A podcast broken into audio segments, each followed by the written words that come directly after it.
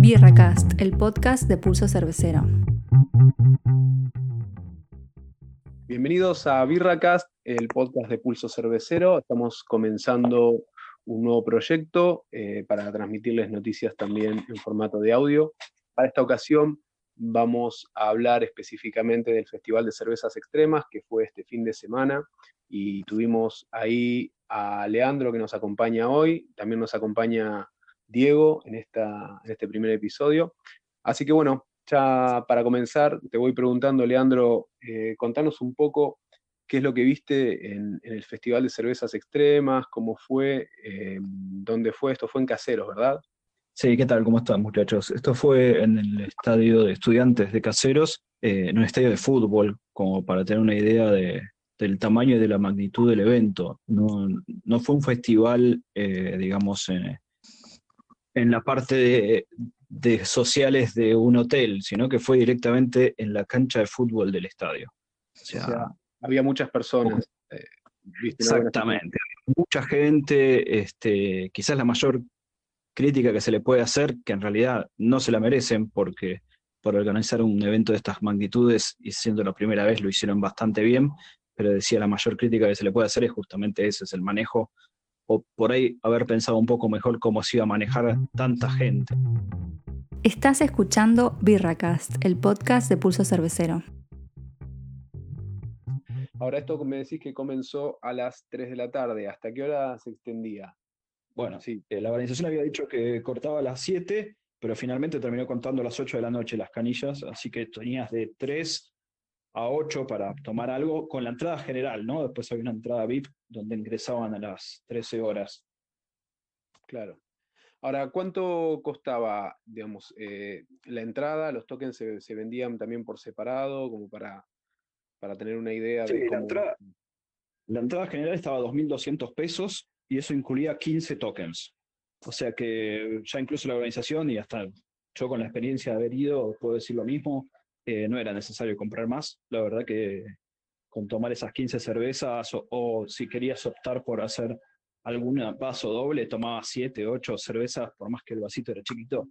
Eran, recuerden, cervezas extremas, o sea que eran todas bombas, por decirlo de manera simple, eran todas cervezas no voy a decir difíciles de tomar, porque uno ya tiene un paladar armado, pero sí cervezas que pegaban.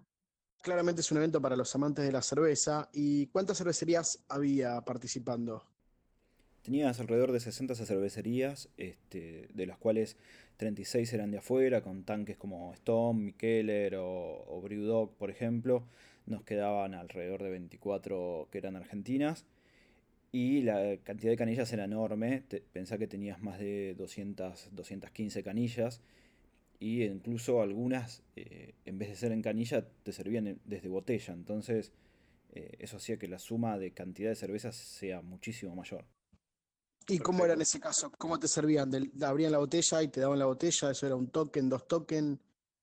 No, abrían la botella y te servían siempre en tu vasito eh, lo, que, lo que vos quieras, o un token hasta la primera medida, dos tokens hasta la segunda medida, servida desde la botella en vez de eh, tirada, pero siempre en tu vasito, no es que te llevas la botella, porque eran botellas eh, grandes, digamos. Seguinos en Birracast, el podcast de Pulso Cervecero. Los dos días del evento estuvieron las mismas cervecerías, fue la misma dinámica, hubo algún cambio, de alguna diferencia entre lo que pudo ver la gente que fue el sábado, la gente que fue el domingo. Los dos días la organización garantizaba eh, la misma cantidad de litros de cerveza de, todas las cervecerías. O sea, por ese lado, impecable, la verdad. Lo que sí pasó es que ponerle las más pedidas con, tanta gente se, terminaban agotando rápido por ejemplo, no sé, con la entrada general eh, fue casi imposible probar el, blend de Lambic que traía Trifontaine de Bélgica, por ejemplo, que reunía en un blend anual todas las creaciones de los productores más tradicionales de, esa región. Este, pero eso más que nada es consecuencia de que tuvo muchísima convocatoria. ¿Hay un estimado? ¿Te, comentaron ah, aproximadamente la cantidad de gente que asistió o tenés un cálculo hecho que nos puedas compartir? Sí, desde la organización nos comentaron que tenían originalmente 1500 entradas por día para vender. Eh, se vendió todo lo que era anticipado, tanto las entradas VIP del sábado como las entradas generales del sábado de domingo y las VIP del domingo también, todo lo que tenían, entonces eh, el estimado bastante realista es de 3.000 personas. Tengo una pregunta, Leleco. ¿Estaba resuelto el tema climático, por ejemplo? Si llovía, eh, ¿había carpa? ¿Cómo estaba preparado el, lugar? Y, la verdad estaba bastante bien preparado. Este, tenían un carpón directo sobre el césped de la cancha y luego también usaron los salones del club.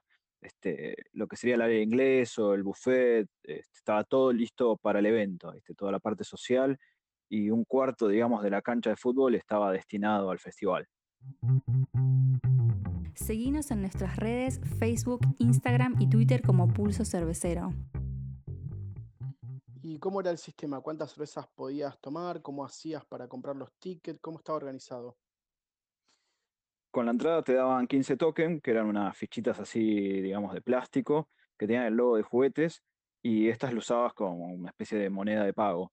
Este, también tenías incluido en la entrada el vaso, que era alrededor de 140 centímetros cúbicos, que tenía dos marquitas, entonces si vos querías este, hasta la primera marca, que era más o menos la mitad del vaso, era un token, y si querías el vaso lleno de cerveza serían los dos tokens. Entonces, este, al principio la dinámica del evento era que vos le dabas el vaso para que te sirva y le dabas un token para ir pagándole y hacer todo de una, pero claro, este, te servía la mitad y bueno, lo podías probar, pero bueno, por ahí querías tomar más de esa cerveza, tenías que volver a hacer la cola y, también te empezabas a dar cuenta que por la cantidad de gente y por las colas que se iban armando en las que este, más importante eran, eh, la estrategia de usar los 15 tokens no, te iba a servir. Entonces empezabas a, a usar dos tokens y bueno, si querías una cerveza que realmente la querías tomar y la querías disfrutar y preferías un vaso un poco más largo, aprovechabas y en esa metías dos tokens porque ya veías que, te iban a sobrar tokens al final del día.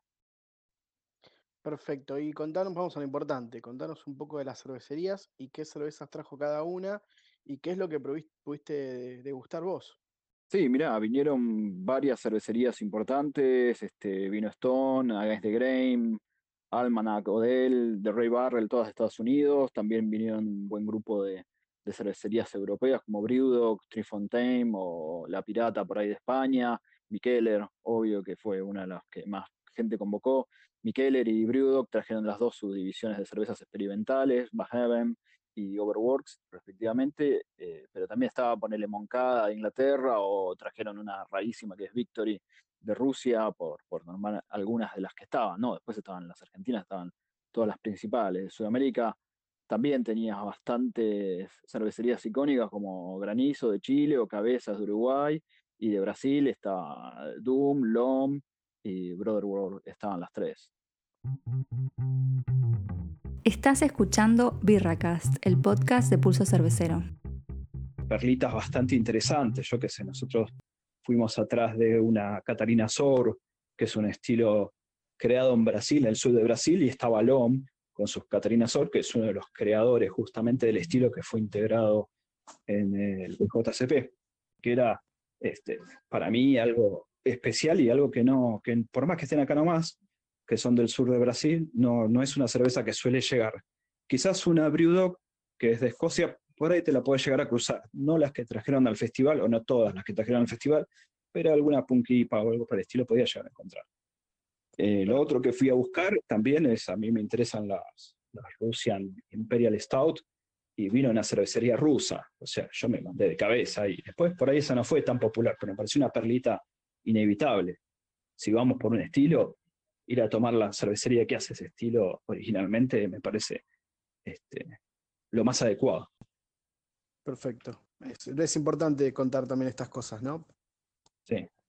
Bueno, para comentar el cierre, es que esto lo organizó Juguetes Perdidos, que es una cervecería bastante nueva del país, tiene solo cuatro años, era justamente su cuarto aniversario en estos días, y ya en el cierre del, del evento tiraron que nos veíamos el año que viene, así que están pensando en hacer el festival en 2020 de nuevo. Claro, bien. Bueno, sí, es una cervecería que está formada como tal hace, hace relativamente poco, pero bueno, recordemos que que las personas que la, llevan adelante tienen mucha experiencia, ¿no? Tienen varios años de, de camino ya en la industria artesanal. Sí, exacto.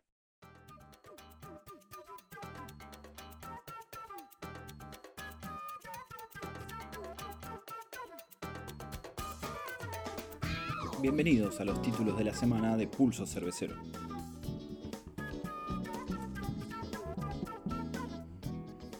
Berlina inaugurará su primer bar en San Juan. Princeton Ramos Mejía festejará el Día de la Hamburguesa junto a Ale Burger. Winchester se quedó con el primer puesto de la Copa Platense de Cervezas Artesanales. En retiro, Pentos abrirá su quinto local. Más de 4.000 personas ya visitaron la fábrica original de cervecería Quilmes. Somos Cerveceros anunció la preventa para su festival exclusiva para socios. El 24 de junio se realizarán las conferencias cerveceras 2019 de Uruguay.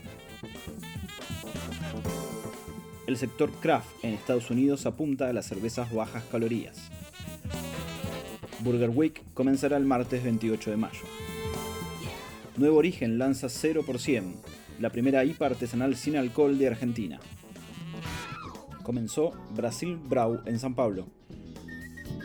Esta semana entrevistamos a Cervechat, una aplicación centrada en el lado social de beber cerveza.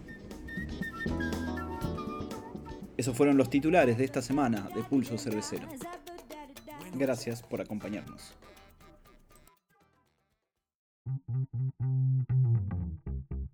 Más información en pulsocervecero.com. ¿Alguna otra cuestión para agregar como cierre? No, eh, gracias, muy completo el informe, la crónica del Festival de Cervezas Extremas y vamos a esperar seguramente la segunda edición el año que viene. Perfecto, bueno, entonces esto ha sido todo por hoy. Muchas gracias por acompañarnos y nos estaremos encontrando nuevamente en el próximo episodio de Birracast. Muchas gracias. Birracast, el podcast de Pulso Cervecero.